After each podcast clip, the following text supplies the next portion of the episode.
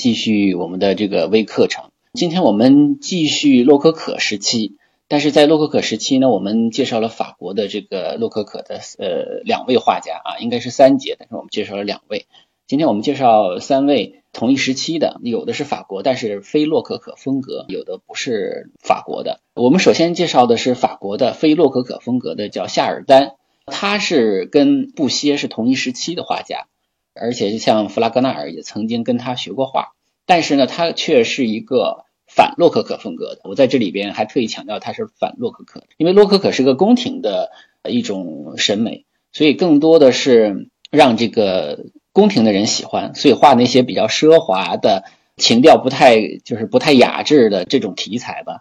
但是呃，夏尔丹不一样，夏尔丹在这个时期他却把目光对准了那种社会非常平民的阶层。看到这些人，他们可能在生活中反倒对于一些信仰更有诚恳的那种态度啊，更虔诚的态度。所以他擅长的是画这个风俗画和静物画，他画的都是生活日常的啊，就是非常非常平常的人，呃，完全不是那种宫廷啊贵族的人，这是他绘画的风格。而且呢，他画的画种呢，主要是风俗画和静物画这两个画种呢，在画家的所做的这个作品中的地位都不是很高。我们都知道，就是神话题材、历史题材、宗教题材是地位高的，然后肖像画是地位高的，风俗画和静物画画格并不高。但是夏尔丹发扬光大了，把这两种画呢，可以说做到了一种极致。那接下来我们就结合作品啊，来跟大家欣赏一下。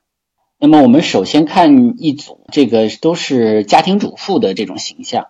那么一个是午餐前的祈祷啊，这是巴黎卢浮宫的收藏的。还有像清洗无精的女人，这是慕尼黑老绘画陈列馆。还有像这个买菜归来，柏林的夏洛滕堡宫，还有很多啊。这个我只是选了三幅。这些画的特点就是这里边会有一个家庭主妇啊，这个家庭主妇看起来甚至像一个保姆一样。她可能是在午餐前孩子吃饭的时候，让孩子进行餐前祈祷。他表明了一种对信仰的很虔诚的态度。他其实是一种对于底下层的这个下层人民的一种歌颂啊，但是他又不是那种啊，就是仇视富人、仇视贵族。他就是讲述这种日常生活的美好。你像这个洗菜的这个，那也是看起来很日常啊，穿着一个这个主妇的衣服，然后前面放一大盆子，手里拿着这个菜进行这个削皮。你像买菜归来也是啊，买菜归来，你看手里还拎着一只鸡，应该是，所以就给人感觉生活的特别日常。这个里边的人多半都是这同一个女模特，这个女模特有可能是他的家庭教师。那么因为他的妻子去世以后呢，他的家庭教师承担了一部分帮他带孩子的这个，同时又当他模特的这么一个 工作啊。而且像他这个午餐前的祈祷，还是被。国王给相中了，被收藏在王室的收藏里，所以他这个画跟布歇和弗拉戈纳尔他们的这个画放在一起的话，就会很扎眼。所以夏尔丹是个非常非常特别的一个画家，在那么一个浮华的一个年代，竟然有这么朴素的质朴的绘画。我们看下边的呃另外的两幅画，像这个肥皂泡啊，这个是华盛顿啊国家美术馆的，就非常有意思。当然它很朴实，但是同时它也是炫技。你比如说他画的这个肥皂泡。一方面是有情趣啊，一个人在那玩吹肥皂泡，另外一个人探着头在看啊。另外一方面，他也是炫耀他绘画这个肥皂泡这种很特别的质感，是吧？还有这个玩陀螺的男孩，这也是巴黎卢浮宫的。这个好像感觉生活地位更高一点，戴着假发。这个呢，不管他是地位高点还是低点，总而言之，跟那种大贵族跟王室还是有差异的。那他也就是这种生活中的非常。平常的一些小事儿，他不画大事儿，他不画那种大的主题，他也不画那种非常甚至有点小黄画，有点有点这个格调不高的题材。所以夏尔丹的画是在这个时期的一个呃一个一股清流啊，用现在的网络话说就是一股清流。接下来我们介绍的是威尼斯画派的呃卡纳莱托。卡纳莱托虽然叫他威尼斯画派啊，因为他是威尼斯人嘛。但是呢，他的这个所处的时期是洛可可时期，而且他绘画的主要题材呢是风景画。尽管他处于这个时期，但是他的绘画风格呢并没有很鲜明的洛可可风格。但是呢，我们也要介绍，因为他的画呢，大家以后在美术馆中会常见到，尤其是在英国的，除了这个威尼斯，还除了意大利之外呢，就是英国的绘画收藏中有大量的这个卡纳莱托的画。那么，因为它当时这个威尼斯已经是一个旅游比较发达的一个地区了，所以呢，很多人啊，因为在当时欧洲会有一个著名的旅游旅游的主题叫做壮游，壮游主要就是到意大利来啊，意大利去罗马、去佛罗伦萨、去威尼斯，到了当地啊，都会。这些有钱人都会买一些这个纪念品，最主要的像威尼斯的纪念品，因为这个风景太美了，所以想把这个风景带回家，那怎么办？就买一些这个当地的风景画。卡纳莱托的风景画是非常好的一个收藏，所以很多英国人就会把这个卡纳莱托的画带回到英国，而且后来呢，就把卡纳莱托的这个本人请到了英国。我们说卡纳莱托的画有点像现在的明信片，寄一张明信片回家。他的绘画风格呢是采用了一种暗箱的操作方法啊，有点像维米尔。维米尔是用暗箱来画人，他是用暗箱来画风景，用暗箱的在玻璃这个屏幕上成像，然后再把这个成像呢再把它转到这个画布上。它是一个很巧妙的用了当时的一些光学设备啊进行绘画的啊，也是比较偷懒，但是呢也比较精准。我觉得欣赏卡纳莱托的画呢有一个很大的乐趣就在于它可以相当于一个旅游指南。我们可以完全按照卡纳莱托的一些作品去威尼斯的一些著名的景点去玩儿，因为他的画的都是威尼斯最美的一些建筑，而且会发现呢，就是说这几几百年之后，这个威尼斯没什么变化，看到了还是跟当年卡纳莱托看到的这个风景是一模一样的，非常有意思。我觉得这是卡纳莱托特别值得欣赏的一面，而且呢，他也是属于那种专专门画风景画不多的这么几位画家。像我之前说过，透纳，透纳又比他要晚，所以他还是。很特别的一个，接下来我们就按照一些这个作品来讲。我首先给大家看到的就是这么几个，看圣马可广场，就给大家发了两个啊。实际上呢，他画了很多的圣马可广场，而且的景别啊，这个这个取景的位置啊，画画的位置，摄影就是说取景啊，画画的位置基本上一样的。而且你可以看到，因为他用的这种成像设备是一样的，所以呢，他画出来的效果几乎都是一样的。好像是一个固定镜头，它也不是个变焦头，所以画出来的真的是差不太多。你像这个哈佛大学美术馆，像这个马德里的蒂森伯内米萨等等等等，很多很像这个威尼斯迎接法国大使这幅画呢，就是在圣马可广场的这个码头那边，就是挨着总督府，遥远的能看到海关大楼那边，拿着这个去旅行啊，非常好，你就能看到一些现实中的场景。像这个大运河入口啊，这个就是海关大楼了。你看，按图索骥都能找到旅游所相对应的位置啊。我曾经把他的画当做手机啊前景，然后把那个真正的环境当做背景啊，用另外一个设备用相机来拍，这这个挺好玩的，我感觉。我们接下来还有几个，你像这个石匠的院子，我是在这个手机美术馆的第二期就介绍了。那这幅画我个人也比较喜欢，因为他画的不是一个景点。他画的是一个日常生活的小景啊，甚至有点破破烂烂的。其实对面的那个有高耸的钟塔的，就是现在的学院美术馆。这个塔呢没了啊，但是学院美术馆就后边那个比较高的那个楼还在，这个钟塔没了。这边呢，其实就是学院桥的此岸，这边它实际上是一个雕石匠的这么一个环境啊。那么环境中呢是很多工作的人，当然也有一些妈妈呀带着孩子啊，还有一些在那雕石头的这个匠人呐等等的。就是比较日常啊，这也是在伦敦国家美术馆令人比较难忘的一个画。像这个威斯敏斯特教堂呢，这显然就是伦敦的教堂。我刚才也讲了，他后来被邀请到伦敦，在伦敦创作了一系列这个伦敦风景的作品。他的作品中呢，基本上就是威尼斯和英国，威尼斯居多，而且是大多数都是威尼斯的。他的这个作品呢，确确实实像一个旅游纪念品。尽管可能从意义上不是太大，但是因为没有其他人像他画的这么好，这也是他在艺术史上的一个重要位置。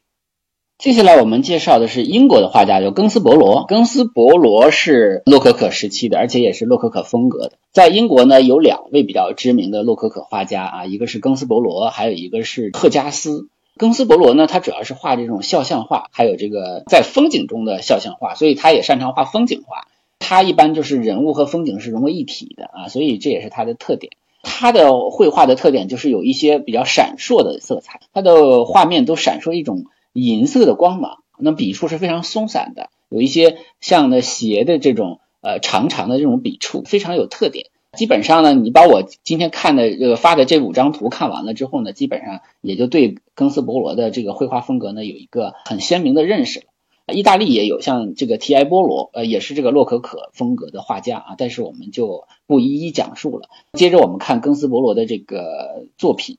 像他这个《晨间漫步》，威廉哈利特和他的妻子伊丽莎白，这个就是在伦敦国家美术馆。这个画中我们可以看到，他的角度有点像仰视。他画人的时候，为什么个子都显得很高？就是他的角度都是偏低的，偏不是说我们正常的平视的视角，而是偏低的。这样的话，人都画得很高，画得很美。因为他很多作品也都是给贵族啊或者贵族家庭。来作画，玛莎姆的孩子们啊，这是柏林的国家博物馆收藏的这幅画，曾经来过国博的这个启蒙的艺术展，这个我也在现场讲过这幅画。大家可以看到，你看他画的那个那个松散的笔触，画的这些孩子，孩子和环境，它就融为一体了，甚至那个树的叶子和孩子的身上，感觉都好像都融融化在一一起了。所以这也是他的画看起来很特别的一点，也是很能识别、很容易识别的一点。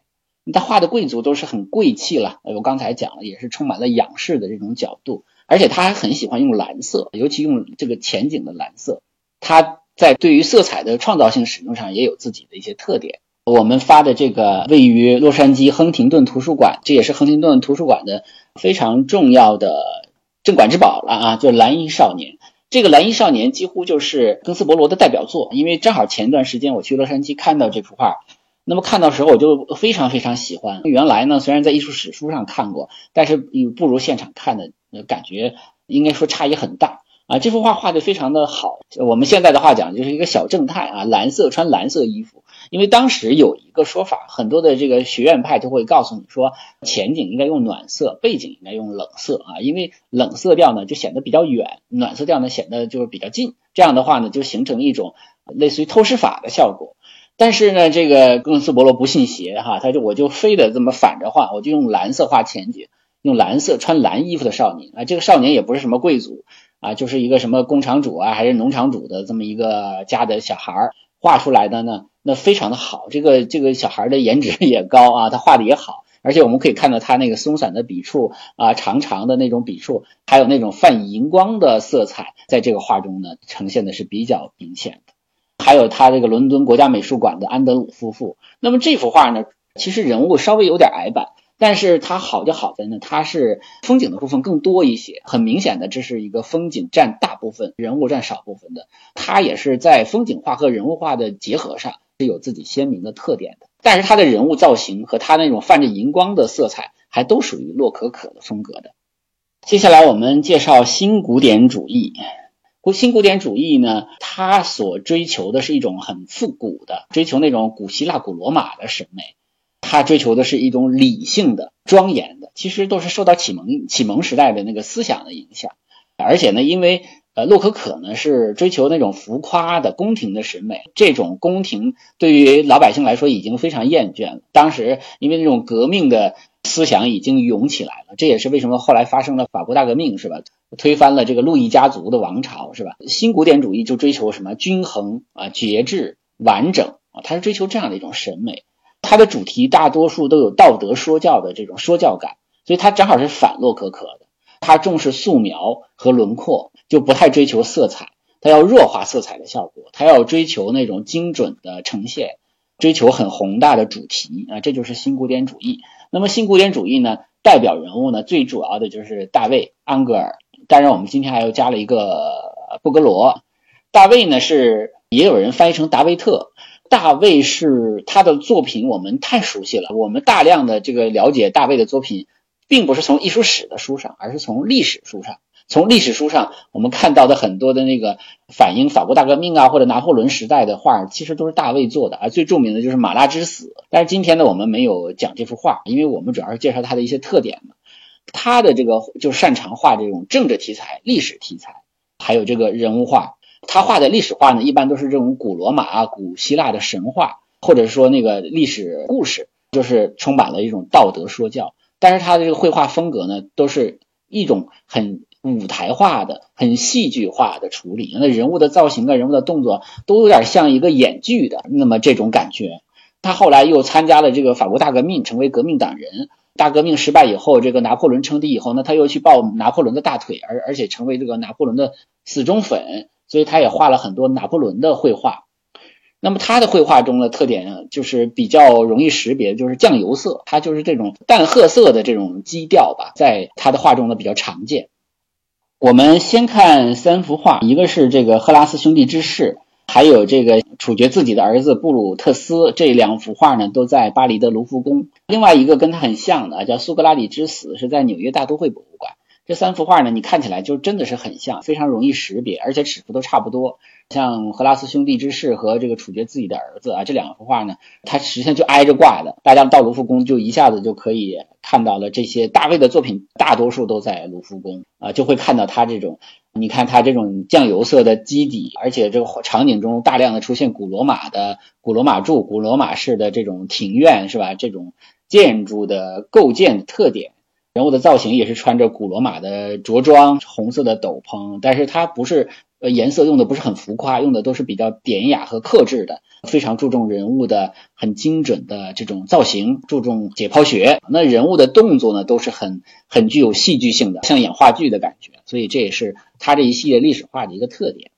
对大卫，大卫的问题，大卫的问题比较麻烦。大卫呢，我在手机美术馆做了三期啊，每期都是超过一个小时，所以基本上把他的作品都几乎一网打尽了。在这里呢，我们也是只是再重复一下或者提炼一下他的一些绘画的特点。你看，我们讲他这个拿破仑的这个部分啊，他在呃大革命时期和拿破仑时期基本上相当于宣传干事，就是政治宣传的需要，所以他画了很多。那种反映当时那些题材，你像我刚才讲的马拉之死是吧？网球场誓言是吧？还有像这个拿破仑加冕礼，都是在画当时的情景，有点像国家那种官方画院，有点像咱们中国人那种官方画院是吧？指定你画一些革命历史题材的这种，但是他又是是属于那种官方画院的总院长这种感觉，非常受欢迎。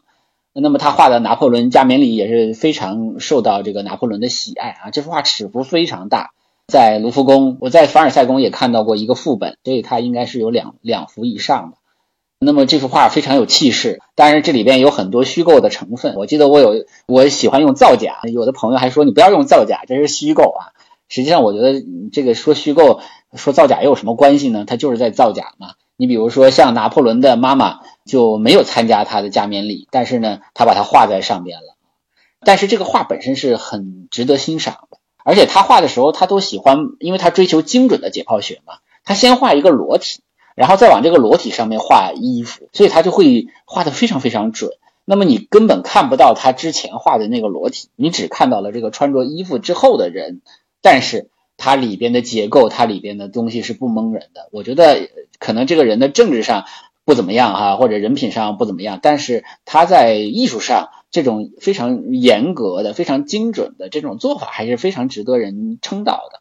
他也画这个拿拿破仑的，你像在国华盛顿国家美术馆的这个哈，在杜伊勒里宫的书房里的这个拿破仑这个造型啊，一会儿我们再看看安格尔画的，他最知名的画的是这个跨越阿尔卑斯山圣圣伯纳隘口的拿破仑。这幅画有五个，有五幅副本。啊，这个是在马尔梅松城堡啊，是其中最有名的一幅啊，给大家欣赏一下。大家就可以看到，他对于人物的英雄形象的这种塑造，实际上还是有自己独到的一面的。这幅画很多人都非常非常喜欢，因为它充分的展现了拿破仑的英雄气概。尽管拿破仑当时过这个拿破仑过这个阿尔卑斯山的时候是骑着驴。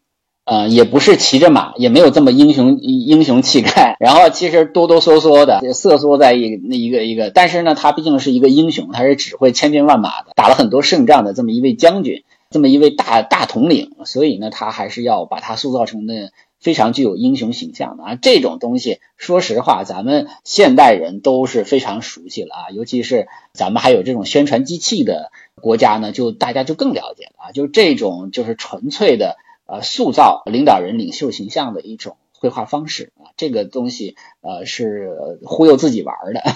新古典主义的第一位大师，我认为就是大卫，因为我们说大师嘛，你总得是差不多的，是吧？那应该讲这种学院式的画法应该都存在，但是重新找回对于古典主义的审美，那应该还是大卫是比较领先的。我们说弗拉格纳尔的晚期，实际上上一期节目讲过的，像那个门栓呐。啊那种那种画法其实已经也是有点这个新古典主义的这种审美了。那期节目没有提，他晚期的作品已经就是洛可可的晚期的时候，已经开始追求一种古典主义的审美了。那么古典主义其实是一个很长期存在的一个传统。那么新古典主义比古典主义比起来的话呢，一个就是它有更强的说教性，而且呢，它更多的是受启蒙思想的影响。接着我们说大卫这边我们就聊完了，我们介绍的是安格尔。安格尔是大卫的学生，从大卫一开始，他们都是这个法兰西艺术学院的院长了。安格尔也是院长，他呢是非常擅长画女性人体啊，画这个贵族女性肖像。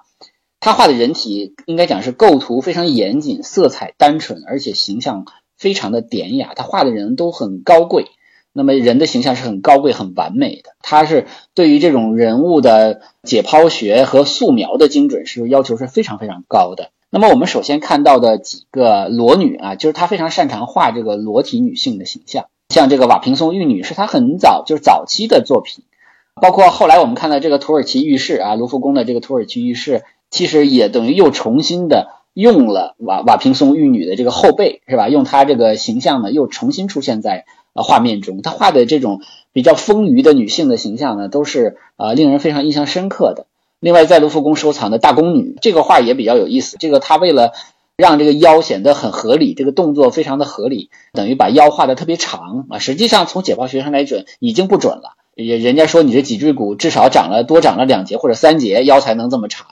但是他的学生也替他开脱说，我们美呀，我们达到了更加完美的要求。尽管解剖学上不准了，但是从完美的角度来讲是符合啊新古典主义的这个要求的。你像全这幅画是吧？这也是在奥赛美术馆的一个著名的裸女的这种题材啊，也是。但是他画的这个这些裸女都不会让人有什么非分之想，都是从完全从美的角度去欣赏的。就是我们说，他除了画这种女性的裸体的女性的话，还画男性的裸体啊。我们看到的这个第一个男性裸体的形象，就是巴黎高等美术学院的这幅画。前段时间呢，是在国博的学院派的这个展出上还来过。这幅画有副本啊，在不同的地方有收藏啊，在他的老家就有收藏。这是男性裸体的形象，但是他更多的一个题材呢，除了裸女之外，还有就是这种贵族女性。我们看到了这个莫提西耶夫人。还有像这个布罗格利公主，还有这个奥森维尔伯爵夫人，纽约弗里克收藏馆啊，这个这个馆离大都会特别近，一个小的私人收藏馆也不小其实啊。那么还有像这个杜瓦塞夫人，这个孔代美术馆的收藏，我们可以看到他画的这个贵族女性呢都非常的高贵啊，在他的价值观里呢，就是觉得美只是有高贵的人才配，高贵呢可能就是跟他的身份和地位有关了。而且呢，也要把他们画的很高贵啊。一方面就是他觉得高贵、典雅、优美都是和这些身份都离不开的。而且他画的这个衣服的丝绸的质感呢，不同的衣料的质感呢，画不同的这个像首饰啊、扇子啊这些装饰啊，都是他常用的一些非常着力刻画的东西。他画的这个人会给人一种非常端庄的那种感觉啊，我我相信他是非常符合女性审美啊，女性都就喜欢画这种美美的哈这种画。他还有一个套路，就是这个女的有时候会坐在镜子旁，然后呢镜子反射出来她的这个后脖子的这个位置啊，我们都知道。啊，女性美呢有一个部分就是这个脖颈这个部分啊，后脖颈的这个部分是非常美的。那她通过这个镜子的反射来表现这种脖颈之美，这也是她的一个路子，而且这个路子是屡试不爽，非常有效。所以看到这样的一些画，如果说画的又非常的这个精湛的技艺，都是这个安格尔的作品啊，这也是他的一个特点吧。呃，我们接下来介绍的是这个布格罗。布格罗呢，我其实一开始有犹豫啊，就要不要把它放进来。但实际上，对于很多普通的艺术爱好者来说呢，喜欢波格罗的人还很多。他在艺术史中呢，有的时候会把它忽略掉，因为从新古典主义和学院派的角度来说呢，可能有了大卫，有了安格尔就齐活了。但是呢，他其实又形成了自己的一套审美的这种趣味。他也也是法国人，也是擅长画人物画。他画的就是一种唯美的啊，就是唯美主义的那种倾向啊，就唯非常理想化的人物形象，非常的好看。非常的这种，但是这个好看就好看到什么程度啊？好看到无趣的程度。个人对布格罗的画呢，是又觉得画的很好看，但是又觉得很无聊。他画的这个，我的感觉就是像影楼风格，就是很甜俗、糖水片儿。最主要它是缺乏艺术感染力。我们都知道，艺术只是画美的是不够的，只有美也是不够的，还是要能够有灵魂。所以他画的人呢？好看是好看，没有灵魂，很苍白，就是人物的精神性上很苍白。他画的主题呢，大多数都是这种，我说叫做仙境呃白肤美，不是白肤妹，田园美少女，就是画在一些神话呀、仙境中的一些皮肤特别白的一些这个女女神是吧？是女神这样的一些形象，但是都是青春的女神。然后再就是一部分就是这种农村的啊、乡村的田园风格的这个场景中的一些村姑、一些牧羊女啊，一些尽管他们是农村的，但是他把它画的特别的唯美。我们结结合这个画来看，你比如说像这个维纳斯的诞生啊，巴黎美术馆，你看这个这个就是仙境白富妹，对吧？她在这样的一个场景中，天空中各种各样的肥嘟嘟的小天使，是吧？这种婴儿的形象啊，那么人都处理的特别的唯美。没有挑剔的，赛基和普绪克是啊，你说普赛克，也有人叫普绪克，赛基就是普绪克，普绪克就是赛基啊啊，都是一个人，他们就翻译的名不一样。然后呢，像这个印第安纳州州立美术馆的《春天的梦》，你看这也是像这个儿时的丘比特和赛基啊，对，因为你已经看到这个图，呃，实际上就是赛基和丘比特的故事，是吧？你像还有这个。像这个丘比特与赛基系列，你看这看着多无聊，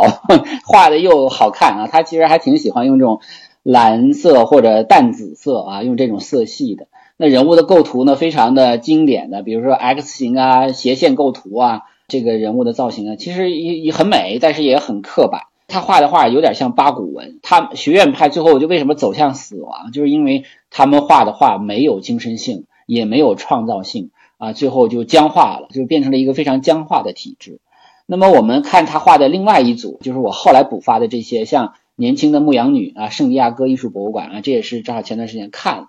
还有像这个放鹅的少女啊，康奈尔大学的这个哈，像小小的谎言啊，还有像这个困难的功课呀，你看他画的小萝莉啊，特别的好看，是吧？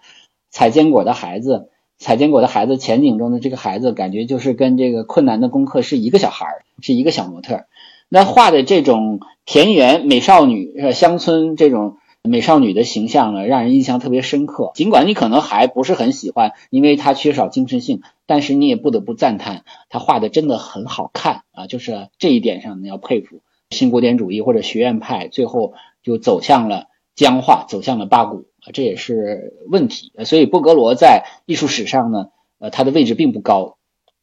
接下来我们就说另外一个重要跟这个古典主义、新古典主义打擂台、唱对台戏的，就是这个浪漫主义。浪漫主义有好多画家也都是学院出来的，但是他们呢，就是反感了这个呃新古典主义这种比较僵化的画法，绝对要求精准，因为新古典主义它它是要要求压抑情感的，它也不赞同用非常绚丽的色彩。所以你很难去表达很激越的感情的，就像那个时期呢，浪漫主义这种文学开始兴起了，包括这个浪漫主义的艺术啊，浪漫主义音乐呀，你包括我们大家都很喜欢的柴可夫斯基啊，其实都是浪漫主义的音乐家，包括贝贝多芬的晚期啊，其实已经开始走向浪漫主义了。浪漫主义呢，它最注注重的就是情感的表达，它是从内心出发的，那它是反对古典主义的这种八股的画法。它非常强调光，强调色彩这种强烈的对比，这个东西是表达情感。那构图上的运动的东西多了，夸张而流畅的笔触多了。那么想象呢？它追求一种很瑰丽的想象，夸张或者象征的手法。而且我也讲过，是浪漫主义浪漫的这个意思本身呢，它是有传奇的这个层面的。所以呢，也有很多人画题材的时候呢，会选择一些天灾呀、人祸呀、人在大自然之前的渺小啊。啊，我们上次讲过的透纳啊，就是英国的浪漫主义画家。但是在法国呢，因为这个从巴洛克开，从古典主义开始，从洛可可开始，那么艺术的中心其实就是法国，所以法国的浪漫主义画家啊知名度更高啊。一个是德拉克洛瓦，一个是基里科，他们最有代表性。我们首先呢，就是先介绍一下基里科。基里科呢，他擅长画这个人物画和马，他特别擅长画马，他画了很多很多的马的题材。那么他画的像运动感呐、戏剧化呀，其实我们如果再往上追溯的话呢，可能很多的这个是受到了像包括鲁本斯在内的巴洛克画家的影响。呃，甚至我可以开玩笑的说，他就是像一个练马狂一样啊，他画了很多的这个运动中的马的这种画面，而且他还有一个很特别的系列，就是画疯人院系列。当然，他最有名的还是这个梅杜萨之筏，这个我们在手机美术馆中也讲过，大家有兴趣可以找那期节目来听。吉里科他画的大尺幅的画呢，最著名的就是这个梅杜萨之筏，巴黎卢浮宫的。那么我们看到从色调上来讲，它其实也是有点这个酱油色的这种色调。而且它基本上有点偏向于单色调了，除了在画面中有个别的地方有红色的这个使用啊，你比如说像我们第二张细节图上哈，这个局部看到有一个右边这张图，就是有一个这个木筏上有个斧子，这个画讲的是一个灾难。所以这也是浪漫主义的特点。我刚才不是讲了吗？喜欢画一些天灾啊、人祸啊。这个其实是个人祸，具体的故事我就不细说了。那么这些人呢，在这个木筏上呢，就飘荡了很多天，要吃没吃，要喝没喝啊，最后是发展到甚至人吃人的这种程度。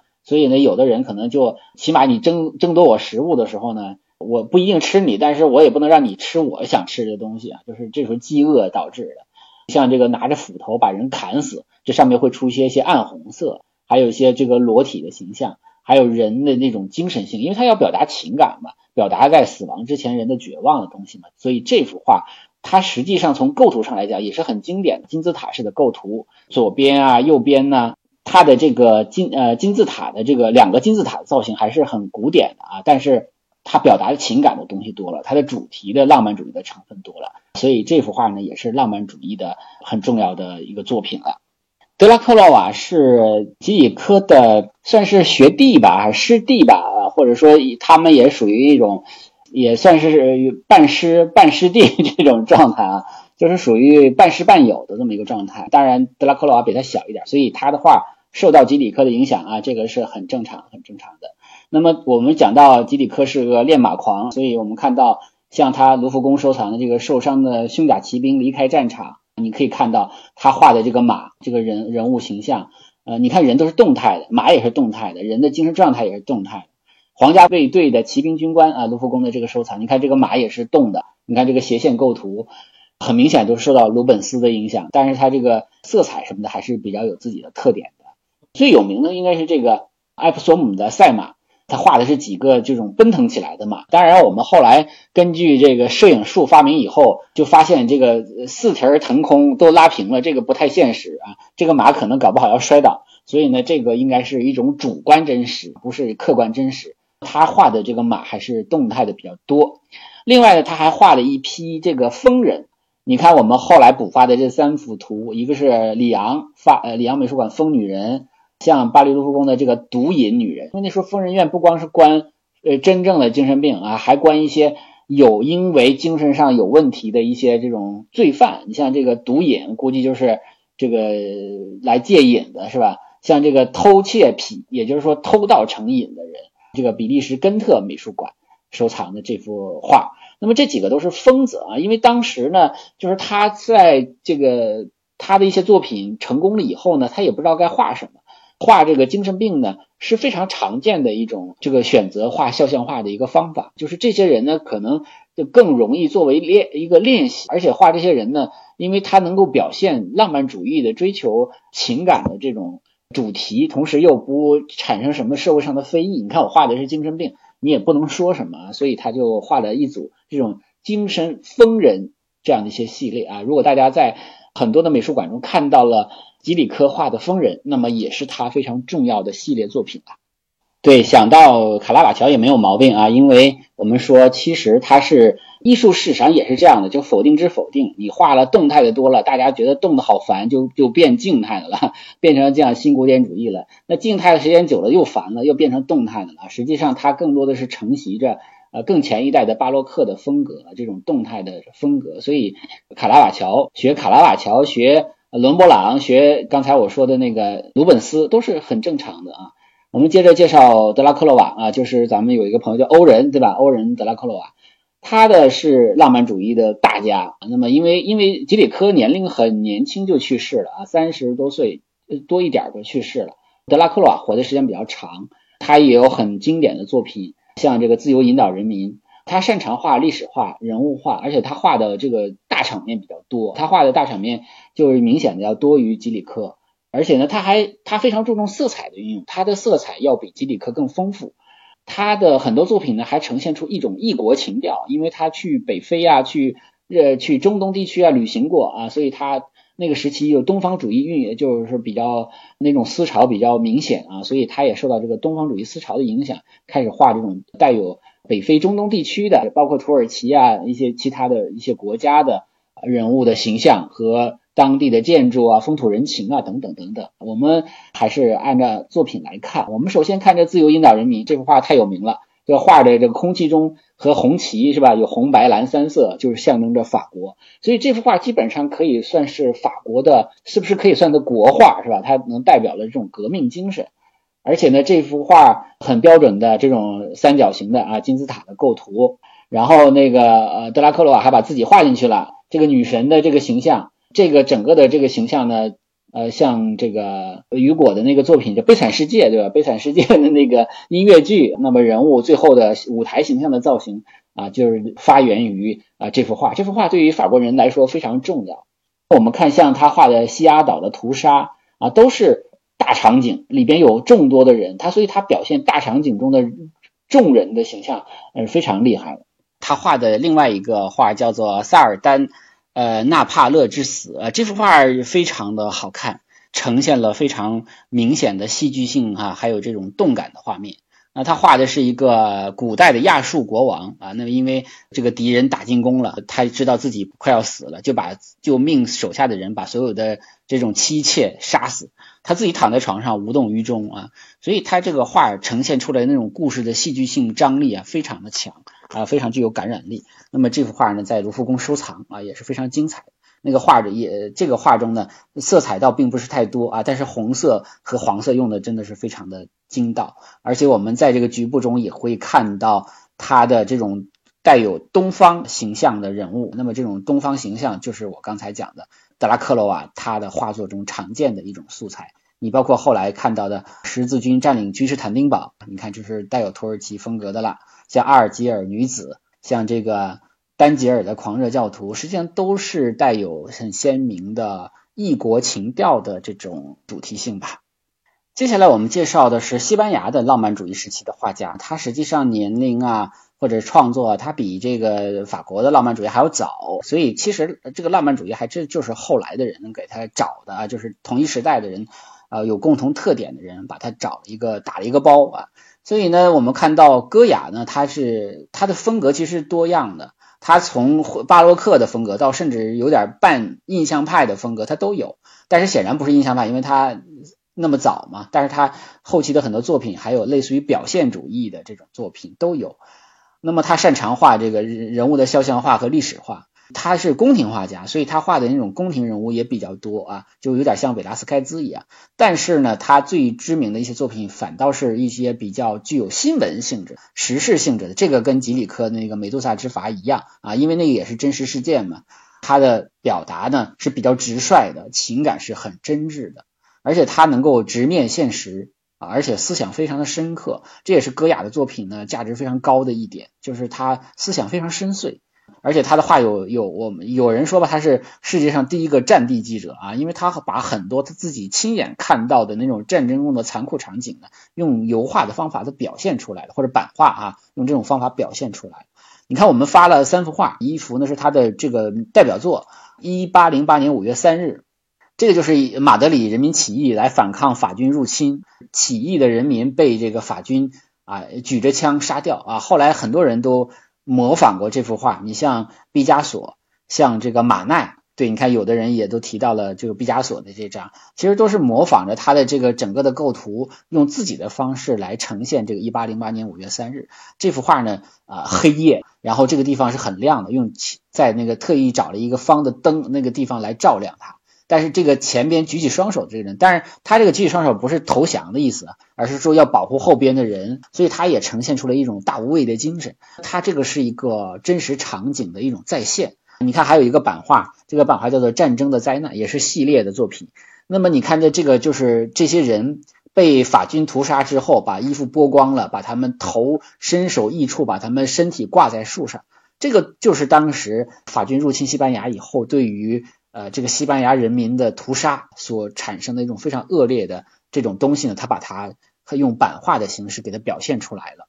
他做的版画比较多，还有一个著名的版画叫做《幻想曲》系列。版画的收藏呢，这里边我有的写了，有的没写啊，因为版画它可能会印比较多幅啊，就是很多地方都会看到。像这一幅呢，理性呃沉睡，心魔生烟，它是有点思考性质的，有很深刻的哲学主题。就是说，当你的理性如果沉睡的话，因为它是倡导理性的嘛，这样的话就会诞生一些心魔，就是说。你过于放纵自己的感性的部分，那么就你的这个你的情感就奴役了你，就成为你的一个心魔啊！这话说起来有点不太好理解啊，但实际上他就是说倡导要要理性也要清醒，就不能完全被感性所奴役，叫做理性沉睡，心魔生烟。一个人趴在桌子上睡觉，后背有很多的那种。蝙蝠的形象哈，很很恐怖，所以呢，就是戈雅的很多题材就会很恐怖，包括下边我们看到的这一系列啊，就是叫黑色系列这一系列，我特别喜欢，在这个马德里的普拉多美术馆。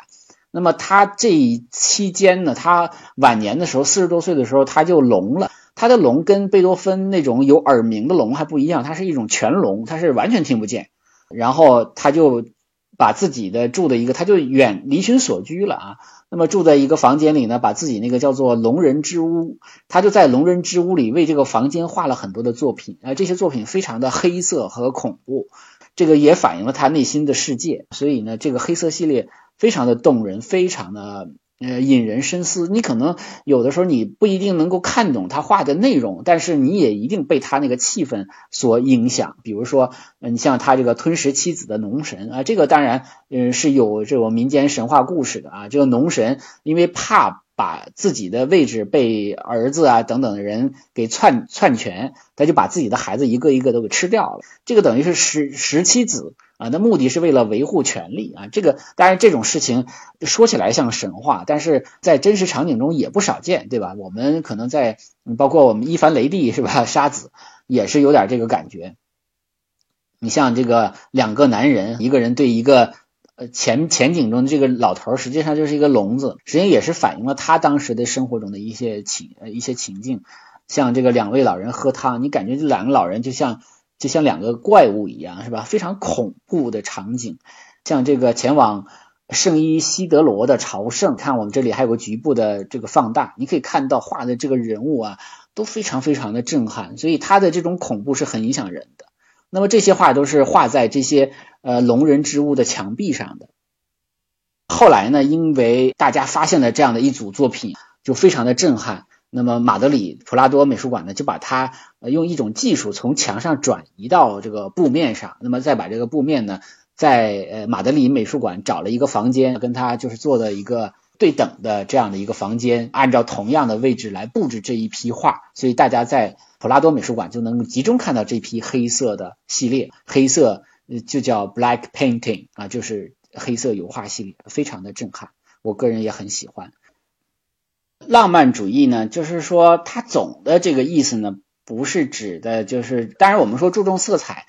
它是注重色彩的作用，注重色彩的表现。而不是说用这个色彩来表现情感，所以不一定是颜色多才叫浪漫主义，或者颜色鲜艳才叫浪漫主义。最重要的是这个色彩能不能就是用来表达我的这种情感的东西。那显然刚才我们看到黑色系列的，它用这种暗黑色的这种色系是能够表达这种情感的。而且我们前面我也啰嗦了好多遍，就是这浪漫跟我们说的那个爱情的浪漫，它不是一个意思，它表达的是更多的是一种。那种很大的那种情感的东西啊，不是说男女之间的情爱，它表达的是一种对于自然的恐惧，对于生老病死的思考和恐惧等等等等，表达天灾人祸都是这样的。这个黑色系列显然也是浪漫主义的，我觉得这个是没有问题的啊。那我们接着说这个弗里德里希，弗里德里希是德国的，他是德国属于浪漫主义的，他擅长表达的就是人的一种孤独的状态。那么他擅长画的是风景画，或者说在风景中有一些